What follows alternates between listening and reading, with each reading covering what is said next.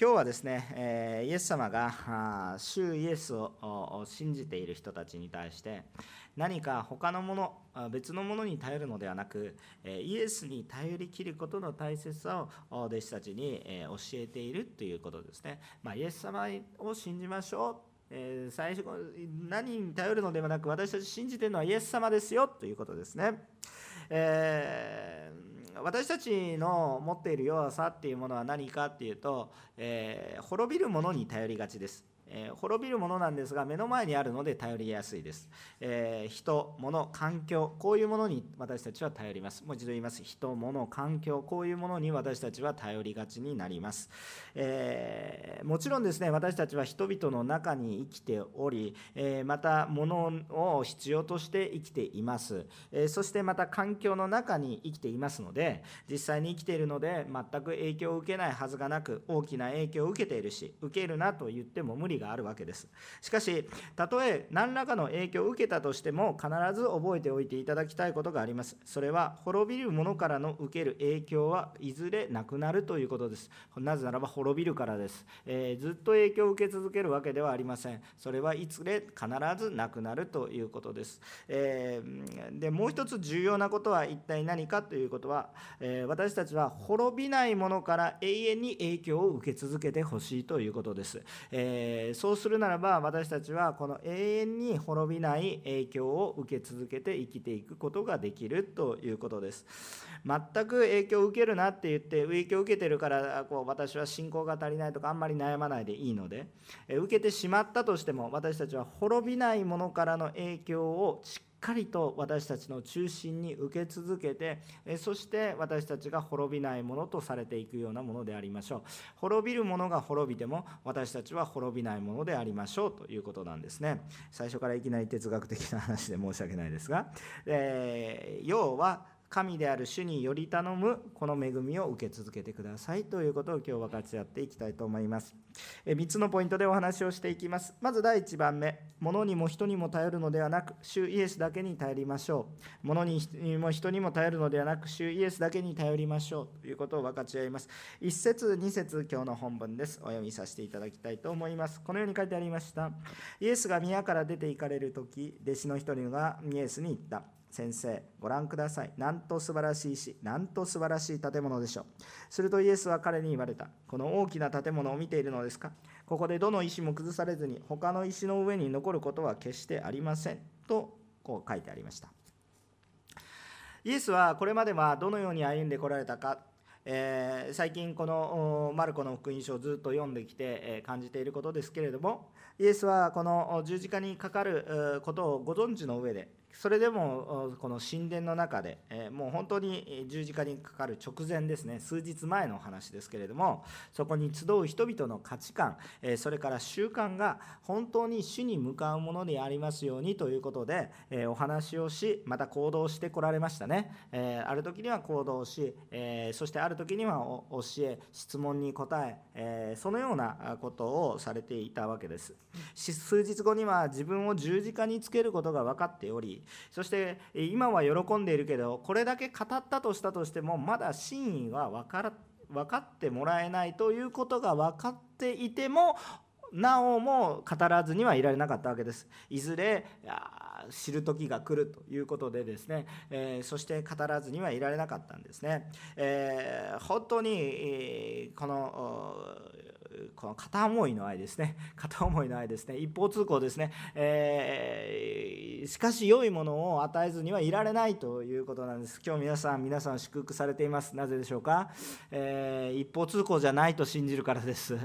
あ主が語られていることは一方通行じゃじゃあどうしたら一方通行じゃないのかっていうことが分かるかっていうと皆さんが反応したらいいんですよ。反応したらいいんですね。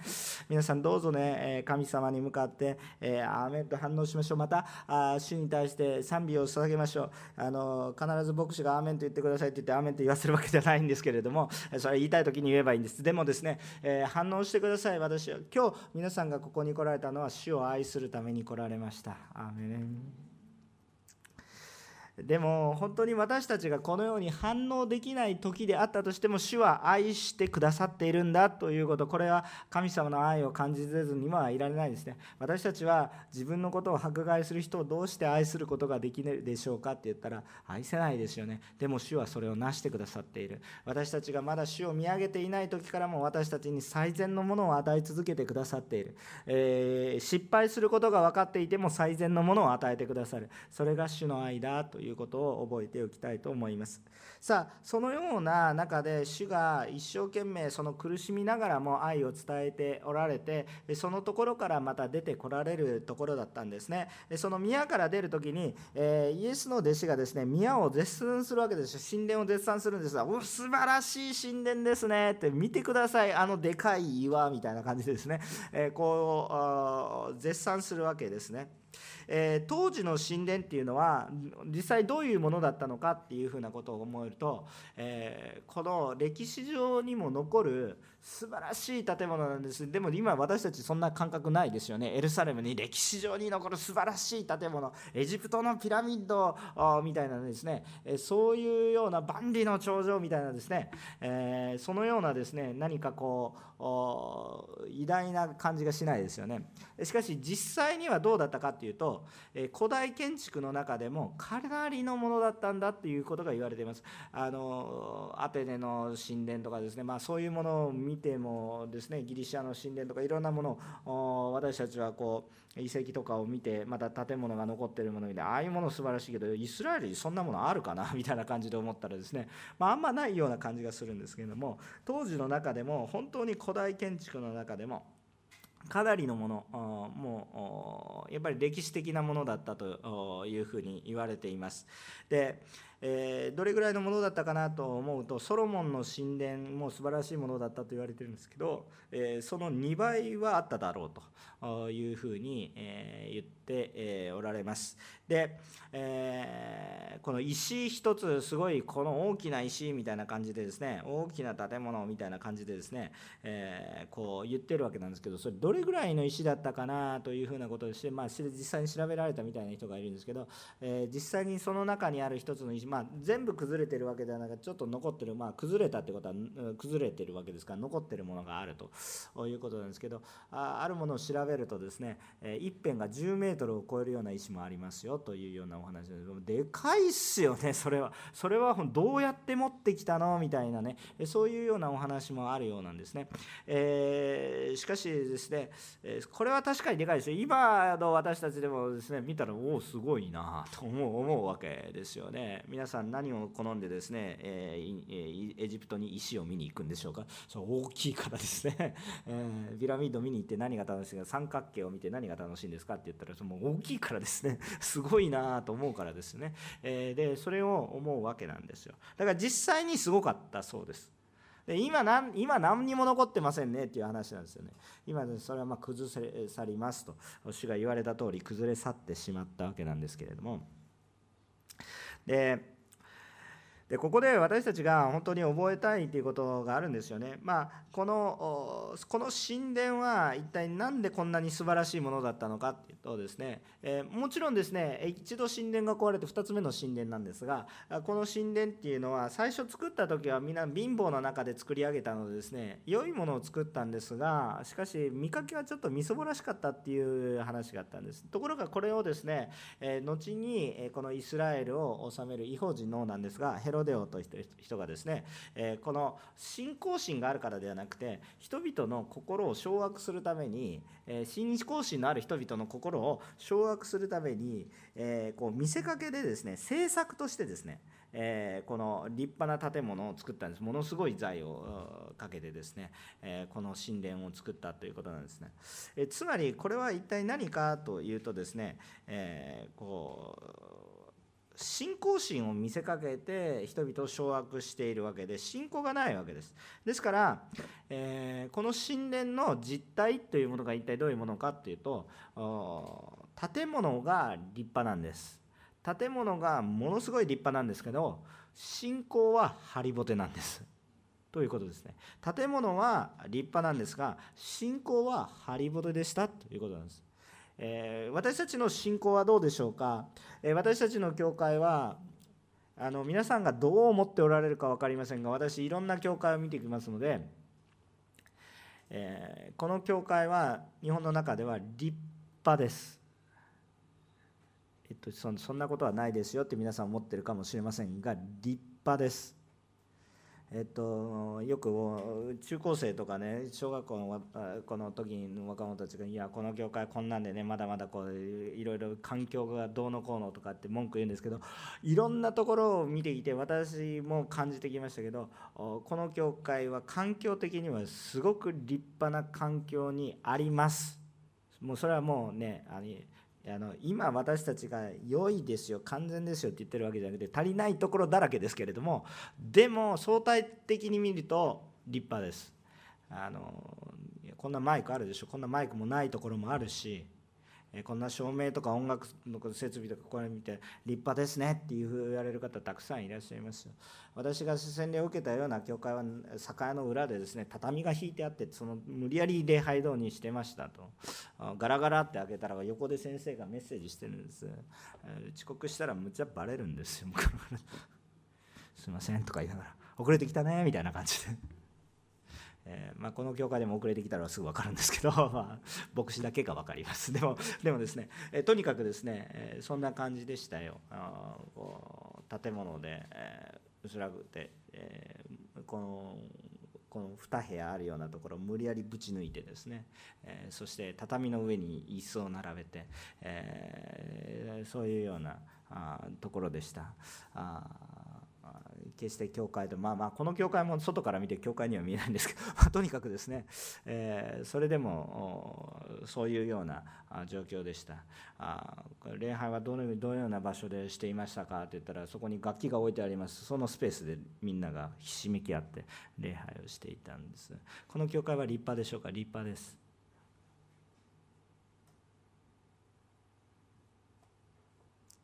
この教会が1ヶ月に使う運営費だけでおそらく私が通っていた教会はおそらく半年ぐらいは全然いけたと思います。立派だと思います。ただそういうものを誇るようになっては意味ないですよねっていうことです。結局私たちが誇るべきものは信仰ですと。いや信仰といってもですね自分が信じてるから立派ですというそういう話じゃなくて神様を褒めたたえていくっていうことが重要なことです。皆さんもうあのはっきりとしてることですけどこのこの街道はなくなります。そのうちすぐ。もうすぐ。多分2年ぐらい。いや別に予言じゃなくて契約がそうなってるからです。じゃあ皆さんがもしその時に礼拝に来なくなるならばそういうことだったということですね。皆さん私たちの信仰はどういうものでしょうか？ということですね。えー、イエス様はですね、えー、これに対して弟子がですねうわすごい神殿ですねって神殿をこう自分の信仰の土台にしてるそういうところを見てですね別に別にこの教会のそのさまざまなところを褒めるとかねああいい街道を建てましたねそういう褒めていること自体が悪いことではないんですけどその弟子の心を主は知っておられますよね。その言葉尻だけじゃなくてその心を見ておられますよね。その心の中にああ神殿の立派さが彼の信仰の中に大きな部分を占めてる。ああこの神殿があるから大丈夫だって思っている。そういうような思いを神様イエス様は見透かしてこの神殿が崩れる時の話をされますそして実はそれは実際に起こりそれはそんなに遠くない先でしたというお話です100年も先ではなくもうこの人が生きてる間に起こる出来事でしたというようなことでしたね。私たちは立派であれば良いのでしょうかということなんです。立派であれば良いんであれば博物館によって救われるんですか？皆さんね、えー、このこの教会堂の横にですね歴史博物館とか美術館とかむっちゃいっぱいあるんですよ。超綺麗ですね。超綺麗ですね。ああだから私たちは救われるんですか、えー、そういう話じゃないでしょ、うん。ヨーロッパに行けば立派な教会堂があります。確かに信仰者が信仰を持ってそれを立て上げたっていう信仰が見える時私たちには励ましとなりますがその博物館を見て私たちが何か行くでしょうか？観光旅行に行ってああ観光してよかったですねって思うかもしれませんけどそれで救われますか？救われないんですよね。教会の立派さで人が救われるわけではありません。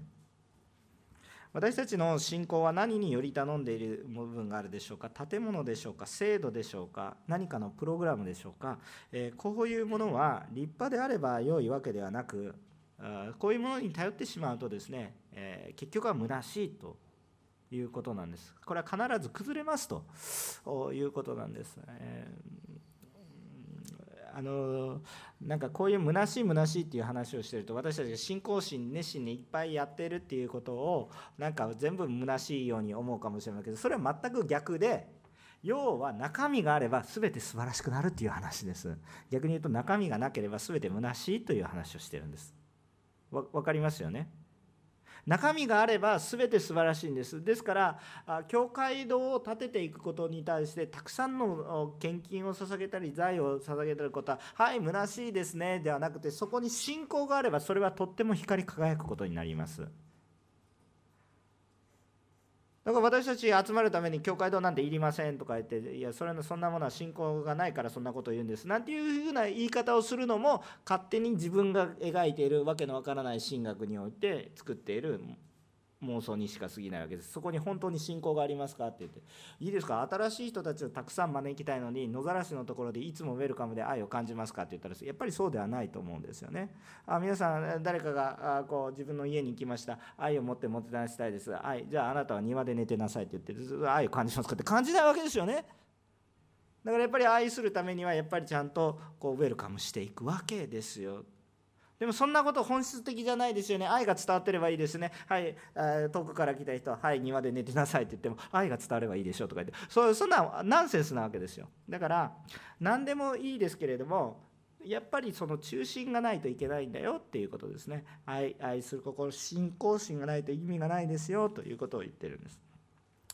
さあ今日ですから私たちは一体何ですかって言ったらその外側のことばかり考えていて滅びるものを誇っていないかということを自分の中で顧みていきたいと思うんですよね。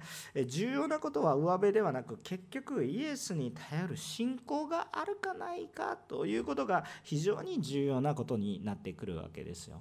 ですから私たちもこのことを覚えておきたいと思います。ですからいいですか？あの私たちは御塗教会の一部ですけど特に韓国の皆さん、えー、覚えておいてください、えー、ソウルに御塗教会が立派なものがあるから私たちは大丈夫。ちゃんとした信仰を持っていると思っている人は危ないです、えー、もちろん私たちは御塗教会の一員ですけれどもでもですね韓国が立派だからって言ってプライドを持っているならばあなたは宣教してないです。これ日本語礼拝なのでそんな話する必要ないと思うんですけど。えっとでも本当にそうです。ですからそのことを思っている。あのもちろん私たちは御塗教会のファミリーの一部です。でもですね、えー、このその中にありますけれどももし私たちの信仰がそれに頼るものであるならば、御塗教会自体も危ないし、私たちの教会も危ない。私たちを立て上げてくださっているのは、主イエスだ。私たちを集,、ま、集めてくださっているのは主イエスだということを私たちの心の中にしっかりと持ちたいと思います。これ長く話していますけど要は中身が大切ですよっていう話をしています。これ分かりやすい話ですね。でもまた3節から8節に至って、えー、さらに話が続いていきます。ちょっと読みますね。イエスがオリーブ山で宮に向かって座っておられると、ペテロ、ヨハネ、あ、ごめんなさい、ペテロ、ヤコブ、ヨハネ、アンデレが密かにイエスに尋ねた。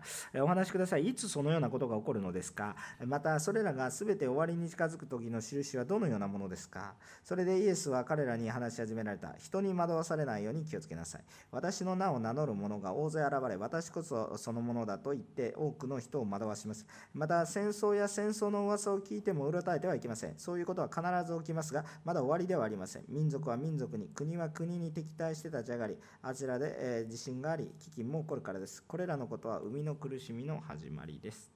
えーと、こう書いてありますね。弟子たちがイエス様が神殿が崩れるような話をしていますから週末がどんなものなのかということを聞きに行きます。しかしこの週末がどんなものなのかっていう聞きに来るんですがあんまりことがことなので、ちょっと密かに聞きます。密かに聞きに行きます。でもやっぱり知りたかったわけです。でイエス様がこの週末がどんなものなのかっていうことを説明する時にまず口にしたのが人に惑わされないように気をつけなさいということです。人に惑わされないように気をつけなさいなぜならば偽キリストと呼ばれるような人たちが多く人を惑わすようになるからだというふうなことがここに書かれてあります。えっと、さっきはですね分かりやすいこと言いました建物や制度よりも人の方が本質的でしょっていう話ですよね。えー、これっていうのはいつも私たちの中で覚えておきたいことです。建物やこう制度、なんかシステム、え法律、こういうことよりも結局人の方が大切ですよねっていうことですよね。人が、えーと、建物や法律や制度やプログラムやさまざまなものっていうのは人のためにあるものであって建物や制度やそういうものがのために人があるわけではありません。でもよくよく考えてみると世の中ではひっくり返ってることがたくさんありますよね。そうすると私たちは傷つきますね。そうじゃないですか？そうでしょ人のためにあるものだから人のために用いてると快適なものになっていきますがこの制度や建物のために人を使い始めるとなんかおかしい。人のために建ててる建物を作るために人を犠牲にしまくるとかそういう話が起こってくるわけですよね。だから逆転現象が起こっちゃうわけですよ。でこういうことがよく起こりますから本質的なことはあこうこういうこれらのことは人のためにあるんですよ。なんかいろいろ神学的な話もできると思います。安息日は人のためにあるのであって安息日のために人の人があるわけではないまあこういうようなことも本質的な話になってきますね。だから人のためにありますよね。じゃあですけどもじゃあですけどじゃあ本質とは人なのかっていうとどうですか？人の本質は人なんでしょうか？人の本質は私ですということですね。急に哲学的な話になりますが ちょっと今日はあんまり哲学的な話でもできるんですが元に戻ってですね、えー、人の本質っていうのはですね聖書的に捉えると人で私自身ではね私の本質は私ではありませんという話です。じゃあ、えー、どう 何を言ってるんですか先生という話なんですけど、えー、皆さん人の本質は聖書には簡単に書いてあります。明らかに書いてあります。初めから書いてありました。どういうことですか？私たちの人間の本質は神ご自身ですっていうことです。え、ななんでですか？って言ったら、なんでですか？なんでですか？聖書ちゃんともう創世記から書いてありますけど人は神の似姿に創造されただから神殿や教会や建物の中には人がいないと意味がないんですよね。教会があっても空っぽだったら意味がないわけですよね。人がいないといけないです。じゃあ人が集まってればそれは本質的ですかって言ったらそうじゃなくてそこに神様の似姿が現れていないと意味がないんですよね。逆に逆に逆に言うと神様の似姿が私たちの中に現れているならば人がいるしそして建物は作り上げられていくっていうことですよね分かりますよねそれが本質的なことなんですよ。じゃあですよ。皆さん私の心の中心にいるのが人ですかイエス様ですか？イエス様ですよね？イエス様ですよね？そうですよね。簡単な話ですよね。あのイエス様を認める人にとっては簡単な話です。イエス様を認めたくない人には哲学とかいろんな話をしてイエス様が本当に本質なんだっていう話をしないといけないですけど今日は礼拝ですからあイエス様をが私の中心本質ですね。でであるならば私たちはこの主にあって揺り動かされることがないようにしてください。主は変わりません。主は今日も共におられます。何があっても共にいてくださるお方ですということです。ですから、この方にあって生きていってほしいということですね。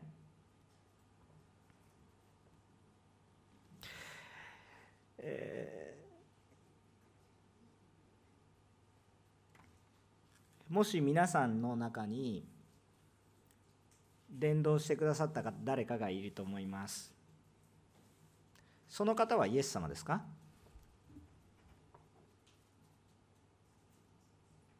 え今私がメッセージを伝えています。私はイエス様ですか？違うということですね。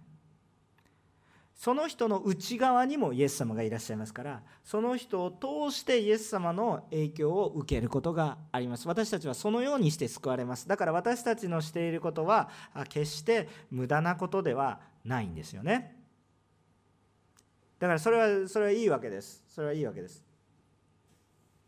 ところがもし私たちの心の中心にイエス様がいないいやイエス様じゃなくて伝道した誰かもしくは人が治めているとどうなるんですか？私たち自身も崩れ去りますよっていうことです。ま簡単に言うとですね難しい話もできますが私は永遠に生きていくことができません。私の子供にあ私の自分にも子供いますが子供にあ私のようになりなさいとお父さんの真似をして一生懸命イエス様信じなさいねってお父さんの言うことが全部正しいですと言って言っていてもじゃあお父さんは多分順当に行くと子供より先に死ぬわけです。その後お父さんがいなくなりました。誰の言うこと聞いたらいいんでしょうか。もちろん天のお父様の言うこと聞けばいいわけなんですけどそれちゃんと教えてなかったらうんまあいいかってなってしまう。しまいます。さあ私の心の中心にイエス様がいますか？イエス様がどれぐらい愛されていますか？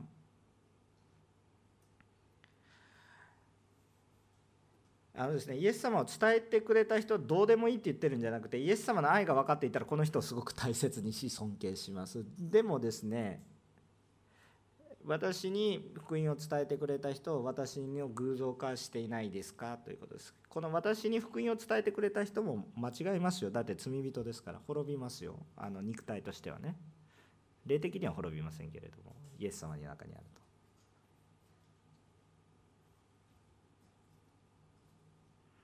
別にその人が私はイエス・キリストだって言ってなかったとしたとしてもその霊的な先駆者がつまずいた時に私も一緒につまずくのではなく霊的な先輩がつまずいた時には私はイエス様の中にあって励ますんですよね。イエス様に戻ってこいよなぜならばその人の中にいたイエス様はもう私の中にもいるから私もその人を助けることがもうできるようになる。上下関係ではもうなくなっているということですね。分かりますか？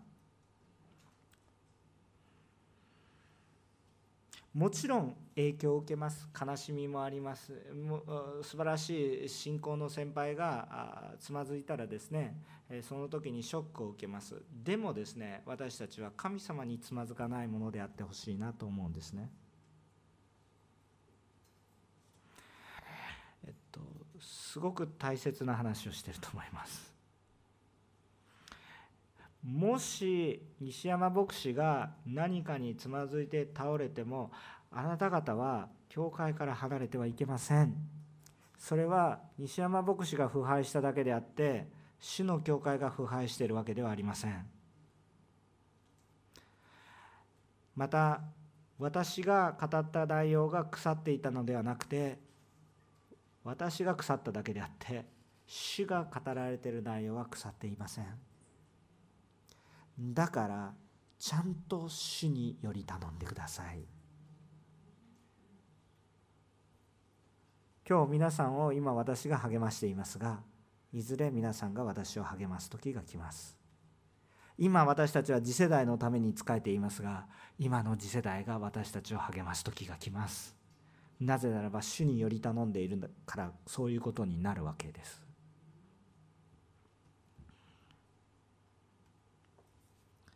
まず私たちが主により頼みましょう。でねこのような惑わしっていうのはね人がこうこう環境がですね何かこうぐじゃぐじゃする時に起こってきますね。週末の時ってどんな時ですか？災害や戦争が起こりますよって。じゃあ災害や戦争が起こってるから世の終わりですか？って言ったらいや世の終わりは全然始まってもいません。まあ世の終わりにはこういうようなことが起こりますよっていう予告編にしか過ぎませんということなんです。皆さん最近の人はもう映画館行かない人も多いんですけど まあ映画館の人困りますから映画館も行っていいと思います でもですね映画を見る時に予告編がありますよね予告編を見てですねああとか思うんですけれどもあなんかすごいなと思いますけどそれは映画を見たことにはなりませんね。それと同じように予告編なんです。今起こってる全てのことは予告編であって、主の終わりの始まりですらありませんと。それは宣伝で、宣伝といいますか、前兆ですよという前触れに過ぎないんだということなんですね。でもこのような前触れが起こっている時にもあこの予告編でまさに映画が始まったようなことを思って分かったような気になって喋り出す人がいますよと。偽キリストが現れますよと。世の終わりが始まったとかいう人がいますよと、えー、私はキリストですよという人いるんです。もういっぱいいるんですけど、えー、いいですか？いいですか？いいですか？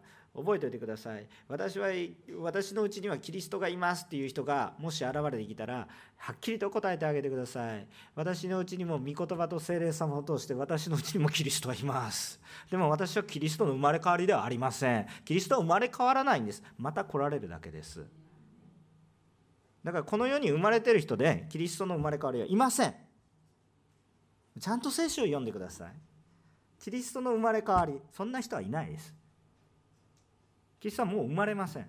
もう一度来られるだけです。そうでしょ？だから出生届が出てる人はキリストではありません。それは人です。分かりますか？だから惑わされないでください。こんなに簡単なことなんですけどたくさん惑わされていて今日本全体も揺るぐ動いてるでしょ。でそれが聖書に書かれてどこにそんなこと書かれてあるんですか？読んでないからそういうこと言うんですよね。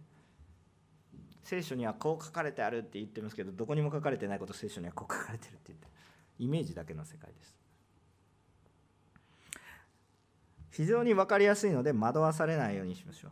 今今この世が体験していることは世の終わりではなくて週末に差し掛かっている近づいてはいます。近づいてはいるのは間違いありませんが世の週末が始まっているわけでは全然ありません。全然ありません。イエス様の言葉見てくださいちゃんと。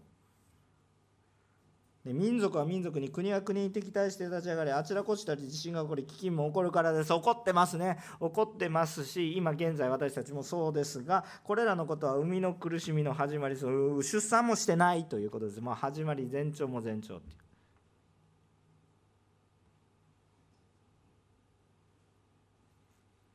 生みの苦しみの始まり出産した人たちはこれすごく実感できる話だと思いますが生みの苦しみの始まりと生みの苦しみはレベルが違うでしょ レレベルが違いますよね。レベルが違うんですよ。多分生みの苦しみは男性でもああ痛いぐらいの感じで我慢できるかもしれないけど生みの苦しみは多分男性は死んでしまうらしいです。知らないですけど。実際に実験できませんから知らないですけど。レベル違うでしょ。まあでもでいや出産したことないから分かりませんとかでそんなこと言わないでください。傷つきますとかで。男性はそれ分かりませんからどうぞ傷つかないでください。あのこうそれぐらいですね。レベルが違うことなんですよっていうことです。でだから今私はキリストの生まれ変わりでって言ってる人ははい偽物です。だから騙され聞く必要ありませんからね。惑わされないでください。そこに愛だなんだ言ったとしても立派なものも見せてきますしいいことを見せてきますけどそれは滅びて結局あなたを永遠の命に導くものではありませんからそれにいくら素晴らしいことをしていても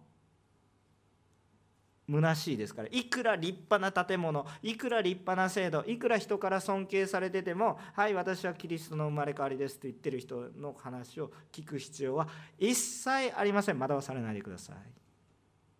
世の終わりはどんなものですか？って言って聞いてきたこの人たちに対して、えー、この弟子たちに対してイエス様は言うわけですよ。で普通私たちもイエス様に対してな世の終わりどういうものですか？って聞いたらどんなことが起こってとかそういうことに関心があるんです。でもそういうことはあんまり意味がないことなんです。えー私たちが人に頼るもので物でも環境でもないんですこの世の終わりに瀕するにあたってさこの私たちが接近するにあたって一体何が重要なのかって言ったら惑わされないことが一番イエス様が最初に言ったことは世の終わりはこんなことが起こりますなんていうことは言ってないです。多分私たちの関心はそっちにあります。あ財産どうなるだろう私はどういうのになる家族はどうなるだろうこういう環境の中のことを思うんですけれども私たちの中で一番重要なことは惑わされないことです。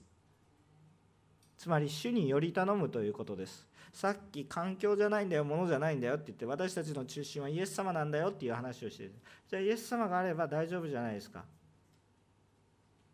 本質があれば外のものは作り上げられていくんです。家失われました私の人生は終わりましたか。いやあなたがいるじゃないですかっていう話ですよね。いやでも私自身もなんかいろんなことを通して失敗しました挫折しました。そうじゃないですよね。私の本質イエス様はいますか？います。だからやり直せばいい。いやもうやり直すことができない。私はもう死んでしまいそうです。もう臨終の時が来ました。大丈夫です。あなたをよみがえらせるお方がいらっしゃいますと。そうですよね。何を信じてるんですか？私たちは。だから主がいれば平安なんです。だから平安なんです。世の終わりに対して私たちは非常にさまざまなことが起こってきて右往左往し影響を受けますか受けますけども弱いですから受けるけども私たちの中心に主がいることが大丈夫なんですよ。今日皆さん何にへこんでますか？へこんでもいいですけど主に立ち返りなさい主の中に慰めを受けてください。主に頼ってください。そうするとあなたの人生が変わってきますから。環境により頼んでいると環境とともにもうジェットコースターです。牧師に頼っている信仰生活だと牧師が変わるとジェットコースターであの先生に一生懸命ついていこうでも牧師が変わった瞬間にうわ全然違うこと言ってるみたいな感じ。でそれは違うことを言いますよ。なんでですかって私の人格と他の先生の人格違います同じこと言ってて同じことしかしないんだったら先生変わる必要ないですしクローンですよね。バーンみたいな。おかしいでしょ。他のこと言うわけですよ。賜物が違うんですから。当たり前でしょ。でも中心を間違ってだから結果として命が生まれてきます。わ分かりますか？そんな皆さんジェットコースターみたいなその信仰生活しないでください。ちゃんと主はいられます。もちろん影響を受けますしそのことを通して知ることがありますけど結局主を知ることですから。そのことを私たちは覚えて歩んでいきたいんだということを思うんですね。さあ2番目のことなんですが2番目のポイントは一体何かっていうと精霊に頼りいつも主イエスを告白しましょうということです。私たちが今1番目のポイントでは何何ですかって言ったらああの人とか物とか環境とかそういうものに頼らないで主にだけ頼りましょうということを言ってるんです。で2番目のポイントは何かっていつも私たちは主を告白しましょうと。逆に言うと主を告白していれば人でも物でも環境でも整えられていきますよということを言ってるわけです。9節から11節を見てみるとどういうことが書いてありますか？あなた方は用心していなさい。人々はあなた方を地方法院に引き渡します。あなた方は街道で打ち叩かれ、私たちのために総督たちや王たちの前に立たされます。そのようにして彼らに証しするのです。まず福音が全ての民族に述べ伝えられなければなりません。人々があなた方を捉えて引き渡すとき、何を話そうかと前もって心配するのはやめなさい。えー、ただその時あなた方に与えられることを話しなさい。話すのはあなた方ではなく精霊ですと。イエス様はこの話をしていることは何を話しているんですか？イエス様は弟子たちに心の準備をするようにしなさいと命じておられます。一体どのようにしたらいいんですかって言ったら、それはあなた方たちが捉えられることがあるから、その時に至って、ああ、捉えられたから私は失敗したんだ、もうなんかうまくいっていないからダメなんだと思うのではなく、その時にちゃんと使命がありますよ。その時が時だということを知りなさい。人の前、迫害の中、権力者の前に立たされて、信仰の証しをする時が与えられているいます。これは主から与えられている機会ですよということを察知しなさいと甘えもって教えてくださって心の準備をしておきなさいということです。イエスはね御心をはっきりとここで語られているんでそれが一体何かというと10節ですね。まず福音が全ての民族に述べ伝えられなければなりません。まずですよ。まずまず最初にまずって書いてあるんですよ。まず何のこの第一段階の話でもまず世の終わりとはどのような、まあ、そんなことが起こります前兆ですよねって世の終わりの話をしていてでもあなた方がこれから人に捕まえられていろんなことを話しますけど福音を述べ伝えなければなりませんとなぜですかって言ったらまずっていう話が来るんですけどまずこの世の終わりにはまず条件があるわけですよ。こうまず何ですかって言ったら全ての民族に福音が述べ伝えられないといけないんですよ。逆に言うと主の心ですよ。全ての民族に必ず福音を述べ伝えないと私は最終的な判断は下しませんと。えー、イエス様のこと何もわからないで主が騒ぎましたって言って知らなかったからどうしようもないじゃないですかっていうことじゃなくて主はそれをそうしようとは思ってるんです。必ずちゃんと聞かなかったとは言わせません。必ず語ります。どんな人でも全て全てというのは全てです。でこの全ての民族に述べ伝えられるっていうこの福音が全ての民族に述べ伝えられるっていう状況がどういう状況なのかっていうことに対してこと細かに規定が書かれてはいませんがこれがさまざまな人たちがいろんな定義をしますけれどもまあはるかに遠い今でもですよ。今でもこんだけインターネットが普及し世界の裏側に行ってもすぐ通信ができるようなそういう時代に今なってはいるんですがだからもう全ての人たちに福音が述べ伝えられたでしょうと思うかもしれませんが全然なんですよ。全然はいそれをちょっと体験していただきたいんですがえっと、世界ウィークリフ同盟っていうのがあります。これは一体何かっていうと、聖書翻訳を一生懸命なさっている団体で、えー、普通キリスト教会から本当に権威を認められてるそういうようなところです。多くの人々に翻訳を書いています。言語翻訳を書いています。世界の言語数は世界の言語数は、えー、ウィークリフによると7388言語あるそうです。で現在世界の人口は約80億人だそうです。まあ、これどんどん今増えています。まあ、またちょっと頭打ちになっていずれはちょっと減るだろうというようなお話もありますけれども、まあ、それはそれとして現在今80億人ということです。さて皆さんクイズです。えー、ちょっとメッセージばっかり聞いてたらねちょっといやいやメッセージ聞くために先生遊ばないでくださいと思われるかもしれません。セミナーではないので気をつけたいと思いますが。さあ聖書全巻が訳されている言語はいくつぐらいあるでしょうか、えー、さっき7388言語の50%ぐらい1番50%ぐらいが翻訳されている。2番30%ぐらいが翻訳されている。3番20%ぐらいが翻訳されている。4番10%以下です。はい。1番2番3番どれでしょうか？50%は翻訳されていると思う人。はいありがとうございます。2番30%ぐらいは翻訳されていると思う人。3番20%ぐらいは翻訳されていると思う人。4番10%以下だと思う人。最後5番手挙げなかった人えー、答えはね4番です。驚愕でしょ？驚愕の事実ですよね。聖書全部がいいですか？今日皆さんね日本語で読んでんですよ。あなたは世界で10%以下の恵みを受けてる特別な方ですもしそうじゃなかったら、はい、今日からあなたは英語で読みますよ。Jesus Christ says とか言って、うーん、みたいな。ちょっと英語から勉強してから頑張ります、みたいな。こう意味わかるけど心に届かない。それで頑張って福音を聞いてる人たちが世界では90%以上なんです。なぜですか？言語だけの話ですよ。人口で見るとちょっと違うかもしれませんけどね。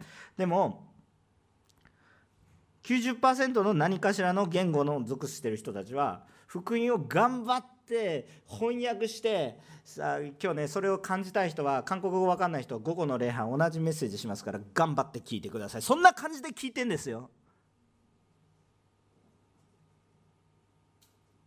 驚愕じゃないですか。それ限界があるでしょ。そもそも皆さん聖書翻訳されてちゃんと聖書読んでますか？みたいな、うん、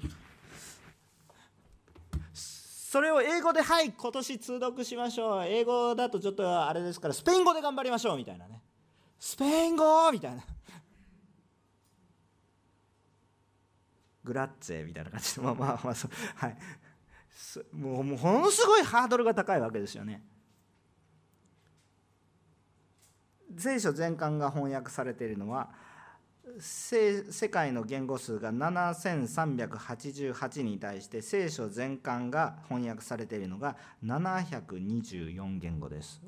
多いですけど多いですけど全体数からすると10%に達しません。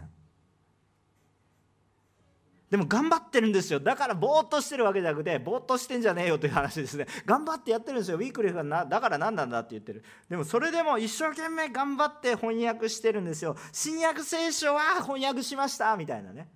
新約聖書は翻訳しました。これはちょっと増えます。1617言語。えー、みたいな。半分？いやそんな全然半分には届いてませんみたいな。もしくは皆さん知ってますか？横浜で、まあ、当時朝鮮語、まあ、韓国語当時は朝鮮語と言われるんですけどあの韓国語の聖書が初めて印刷されたのはこれ横浜なんですよ 知ら知ら知ってますか、ね、イース・ジョンという人が、ね、他の宣教師の助けを受けて聖書が韓国にそそこがそこでその山下町でね福音印刷という会社があったんですがそこが印刷した。何を翻訳したんですか？マルコの福音書。世界最初の韓国語聖書。マルコの福音書。ハレルヤ。今私たちが読んでます。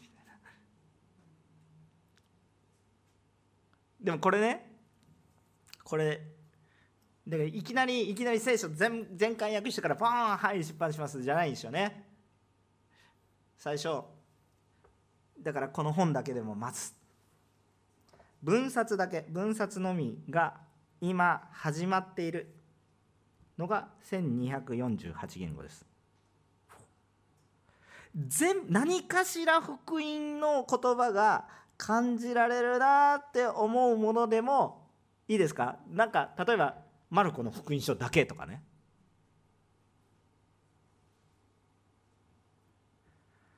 例えばそういう人たちでもじゃあどうですかって足し上げるんですよね。16171248,724うん3000ちょっとかなぐらい。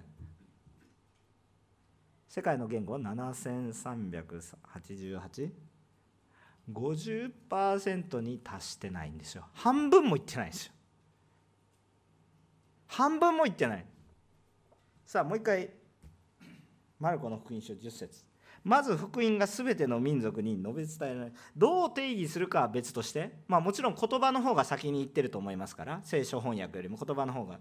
どう定義するかは様々ですけど神様のことを知る唯一はっきりとして手がかりであるこの聖書が自分の分かる言葉で書かれていない人が世界には半数以上いるんです。全く御言葉に触れない人が今現在これいつのデータですか？2022年8月のデータです。去年のデータです。1年前のデータ。今もそんな変わってないです。プランニュー最新のデータですけども。つまり私たちは全然やるべきことがありますよ。で主は何を言っておられるかって言ったらだから福音を語りなさいって言ってるんです。日本にはい日本に目を向けていきましょう。日本に目を向けてください。私たちは聖書があります。日本語で読めます。何個かの訳があります。大体2つぐらいが権威を持っていますが大丈夫っていう訳もたくさん他にもあります。リビングバイブルだとかねなんかあの創造訳とかいろいろあるんですけれども変なのもあります。変なのもありますけど大体権威を置いてるのが大体2つですけどあまああるわけですよ。でもちゃんと日本語で読めます。日本語で読めてちゃんと語られています。99点何パーセントの人がですね全くイエス様の話を聞いて私たちはもっとこう福音を語らなければいけません。どんな時もどんな時も。さあ何を言いたいんですか？週末がどうのこうのです。環境がどうです。建物がどうです。お金がなければ福音は伝えられませんか？お金があればできることもありますがお金がなくても福音は伝えることができます。私は何か能力がたくさんなんか世の中でいっぱい素晴らしいことをしたから福音が伝えられますが素晴らしいことをしてなくても福音が伝えられます。環境がどうだ？私はどうだ？誰か助けてくれる人がどうだ？そういうものを持ってあなたは誰により頼んでるんですか？イエス様によって救われたんじゃないんですか？私はイエス様に触れられてるんじゃないですか？イエス様からとんでもない愛を受けてるんじゃないですか？それを感じたんですか？感じてないのになんでここに来てるんですか？意味わかんないですよね。もしくはそのことに興味があってここに来られてる。興味がなかったらなんでここに来てるんですか？なんか別のものです。それはやめてください。主に触れられたんでしょ？主に愛されたんでしょ？だから私は主を愛します。主を告白します。皆さん好きな人の言葉いっぱい出てくるでしょ？出てこないですか？出てこなかったらやばいんですけど好きな人の言葉いっぱい出てくるでしょ？あの人はここがいい。他の人が見たらうんそうですかと思ってるああの人こんなところが素晴らしいとか言っていっぱい出てくるんですよ。他の人が見たら臭いと思えるような話だってもあ好きな人だったらなんていい匂いなんだってバカみたいなことを言うんですよ。それぐらいは私たちは愛するんですよ。愛してると言葉が溢れるんですよ。違いますか？だから主イエス・キリストを話しなさいと。私たちが世の終わりに際したとしたとしても私たちのやることは何なんですか？主イエスを語るんですよ。主イエスのように生きるんですよ。教会が教会堂があります。だから私たちはたくさん伝道ができます。はいそうですか。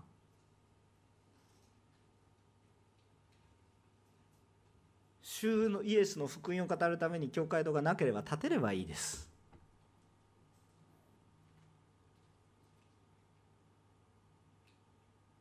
今日私は年を取っても何もできません。あそうですか。じゃあ老人ホームに行って福音を語ってください。私の中心に何があるのか主イエスがいるのであるならば主イエスを語ります。つまりこれは何を言いたかったのか何を言いたかったのか。今日私たちは何か周りから影響を受け続けるだけの生き方をするんじゃなくて今日私は主イエスによって周りに影響を与えるものになりなさい周りはさまざまなことが起こります。世の終わりだって起こります。私もいずれかは天に召されます。私が死ぬ時か世の終わりが来るか、いずれか私たちはこの世でのこの生き方に終末を迎えることになります。でも私は福音を述べ伝えます。なぜならば私は主と共にあるから。つまりこれは一体何を持っているかといったらあなたは使命に生きていますか？今日イエス様を信じていますか？そうであるならばあなたに使命が与えられています。その使命は何かいろんな具体的な形はあるかもしれません。けども一言で言うならば主イエスの福音を述べ伝えることです。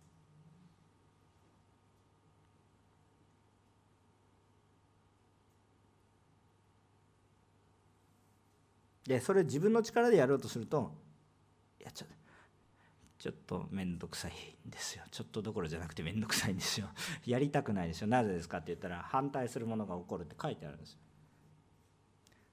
でもまあそういうのは関係なくてですね反対されようが反対されないのか私は主を主の語るべきことを語ります。あの非人間的なことをしなさいって言ってるわけじゃないでしょ。えっと、何かエキセントリックなことをしてですねなんかおっと驚くようなことをして迫害されてもいやこれは私の言ってること。それは自分の義であって神様の義ではありません。愛するんですよ。使えるんですよ。でもイエス様の話をしているといくら愛してもいくら良いことをしていてもですね迫害されます。いや人を愛していいことしてるのに人から叩かれます。えなんでイエス様の歩まれた道です？意味分かりますか？なんかわけのわからない宗教活動をして人々の生活ができないようにそういうことをしてもですねいやそれからそれで社会から叩かれてですねいやこれは迫害。そんなものは迫害じゃなくて警告でありアドバイスであります。それはちゃんと聞き入れた方がいいんです。そうじゃないです。私たちはちゃんと人に使い社会に使い良いことをしていてでも福音を伝えてると迫害されることがあります。でもその時は気をつけて大丈夫。迫害されても大丈夫。傷つけられても大丈夫。失うものがあっても大丈夫。なぜならばあなたは滅びるものは失うかもしれませんけど滅びないものは失いません。そしてそれを聞いた人たちも滅びるものを失うかもしれませんが滅びないものも失いません。滅びないものを失っていなければ滅びるものも整えられていきます。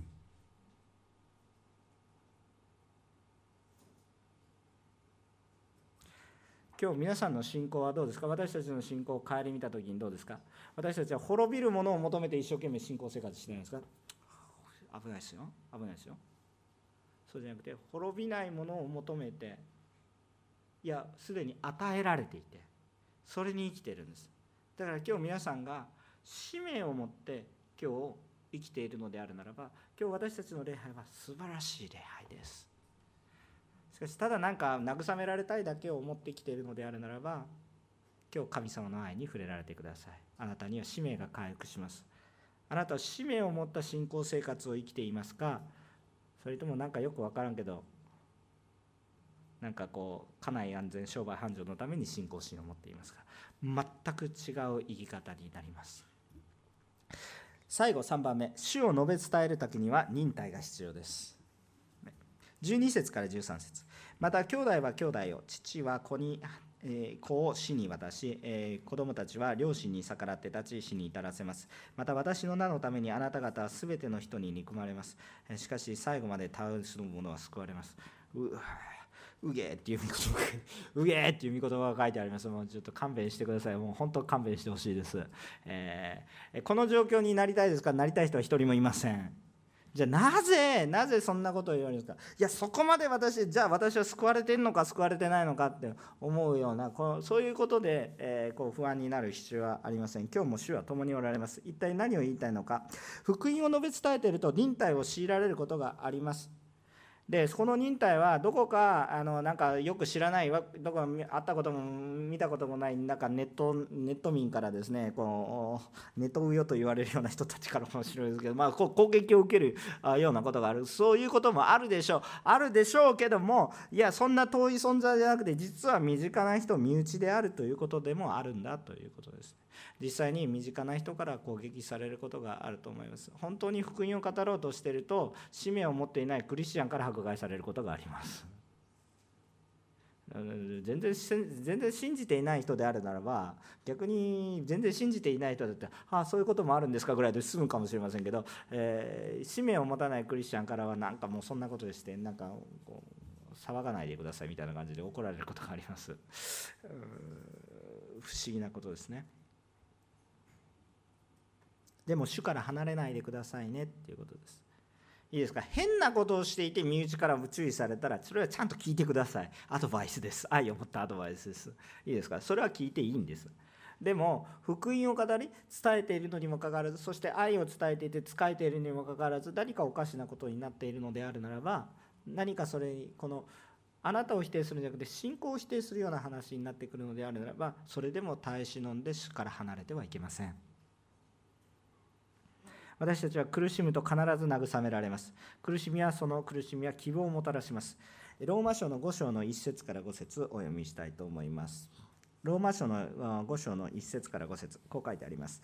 えこうして私たちは信仰によって義と認められたので私たちの主キリストイエス・キリストによって神との平和を持っています。このキリストによって私たちは信仰によって今立っている恵みに導きられました。そして神の栄光に預かる望みを喜んでいます。それだけではなく苦難さえも喜んでいます。それは苦難が忍耐を生み出し忍耐が練られた品性を生み出し練られた品性が希望を生み出すと私たちは知っているからです。今年希望は失望に終わることはありません。なぜなら私たちに与えられた精霊によって神の愛が私たちの心に注がれているからです。アメンもう一つお読みします。第2コリント人への手紙の1章の5節から6節えー、なんでこんなところを選んでるかというと金曜日礼拝で恵みを受けてるからです。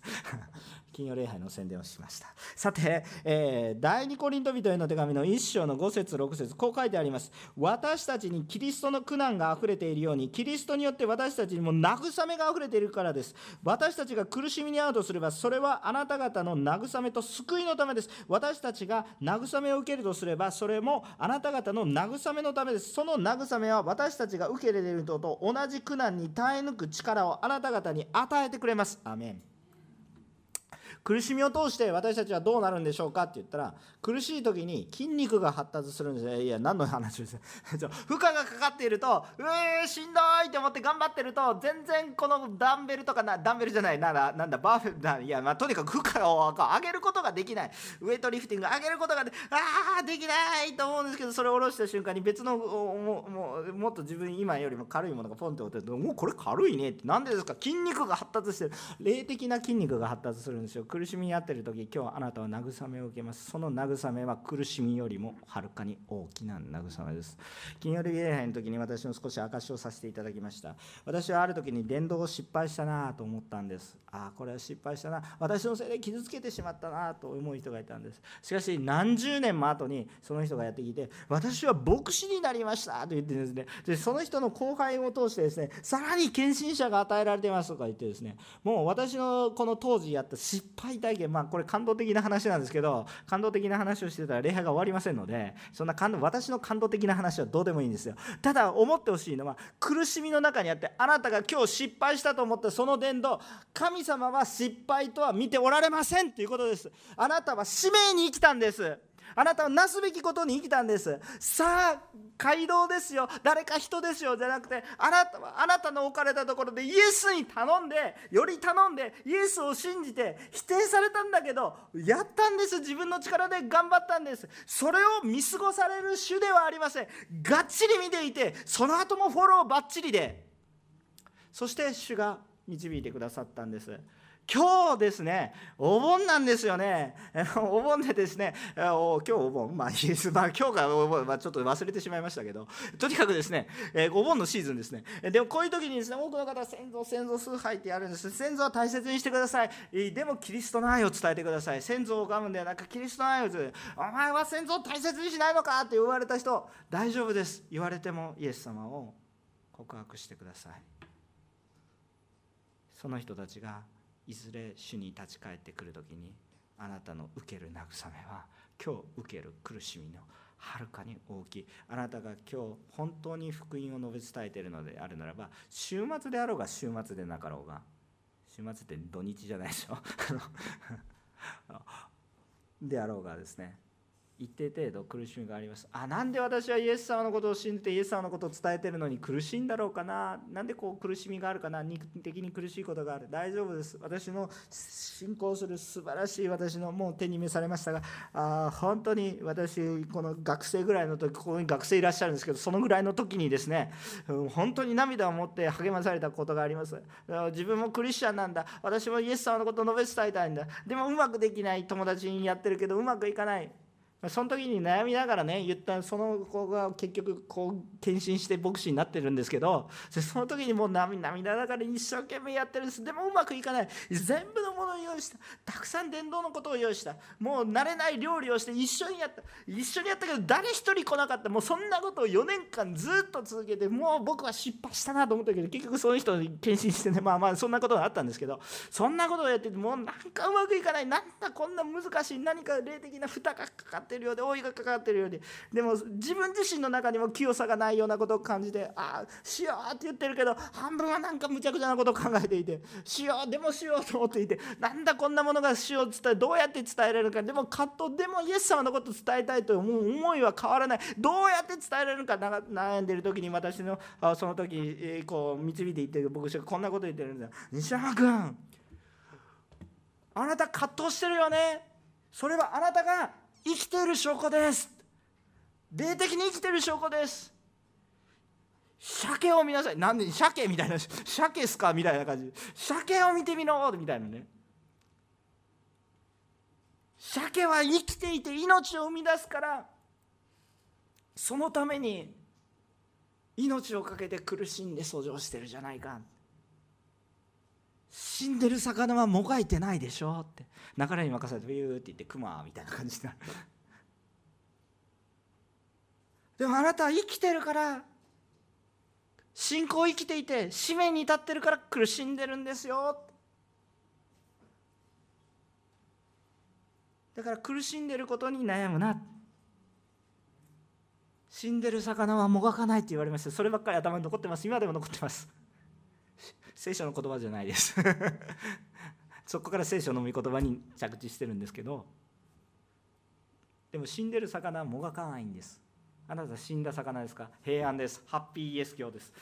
いつも祝福です。恵みです。何の苦しみもありません。あたとにかく祝福。ハッピー。いつも慰め。いやあなたが生きた信仰を持っていれば今日苦しみの中に飛び込んでいきますがいや苦しみに飛び込むことがいいことではありません。ただ主に従っているとそのような状況主を告白しているとそういうふうになる。新しい命が信仰によって生み出されようとすることに歩んでいくと私たちの中には苦しみがあります。じゃあ今日苦しみがあったらそれが問題か。神殿が崩れたから問題か私たちイエス様のことを信じて一生懸命やってるんだけど国家ではなくなったなんか私たち間違ってるか。そういうことじゃなくて今日主と共に歩んで今日教会堂がなくなっても主を導く。教会堂がなくなればまた教会建てればよい。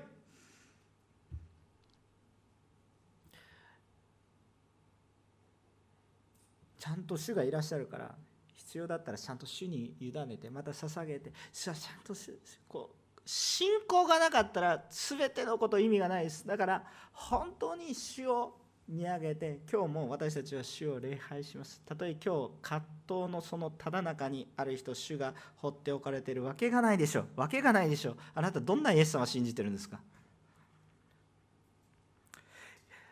さあ今日私たちの信仰を振り返ってみましょう。人に頼った信仰でしょうか？制度や教会に立派さに頼った信仰でしょうか？影響を受けるだけのような生き方でしょうか、ま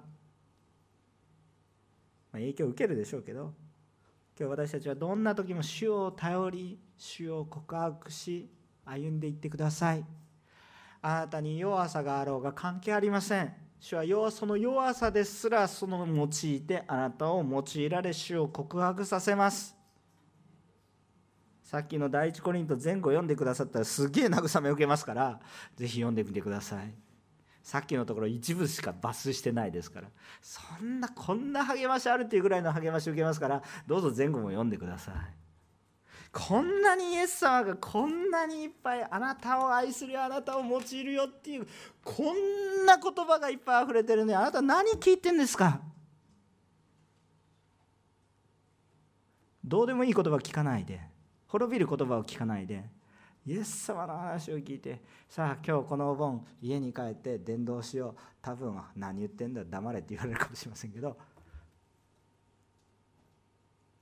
それでも主は生きておられます。喧嘩する必要はないでしょ？喧嘩しなくていいです。使えて愛して良いことをしてイエス様の話をするんです。でもそれでもうるさいって言われることはあります。でも大丈夫。それでもイエス様を伝えてください。必ず主は私たちを慰め大きな恵みをとって導いてくださいます。今日教会の中で実は悲しんでおられる方がいらっしゃいます、えー、名前は挙げませんけれどもうん最近肉親を亡くされた方がいらっしゃいます、えこう明らかにイエス様を信じて告白できないずっと祈ってたんですけどでも慰めが与えられますように祈りましょう。その方はずっとイエス様をを伝えようとして努力をされています。あいました。だからどうぞですね慰めが与えられるように思いましょう。また今日もこう今日たくさんの人たちがですね、まあ、あっちこっち、まあ、訪れてきてる人もいるんですけど行ってる人が大多数でですね、えー、あんまり少ない人数で礼拝を捧げていますがでもそのそのその場に主はいられます。環境ではない。教会堂ではない。でも主が使わされてるんです。そのところで私はどうするか。この石があるから私たちの教会は素晴らしいから。ノーイエス様がいらっしゃるから。今日皆さん何をするんですか？周りに戦争があるから状況がいいから悪いから。私は今日は病気だから。今日私はへこんでるから。今日嬉しいから。関係なくて今日私の唇を通してイエス様を語らせてください。語るのは精霊です。精霊様は助けてくださいます。だから主により私たちが傲慢であれば謙遜に力がなければ励ましてくださいます。どうぞ神様を心から褒めたたえる私たち一人一人となりましょう。お祈りを捧げます。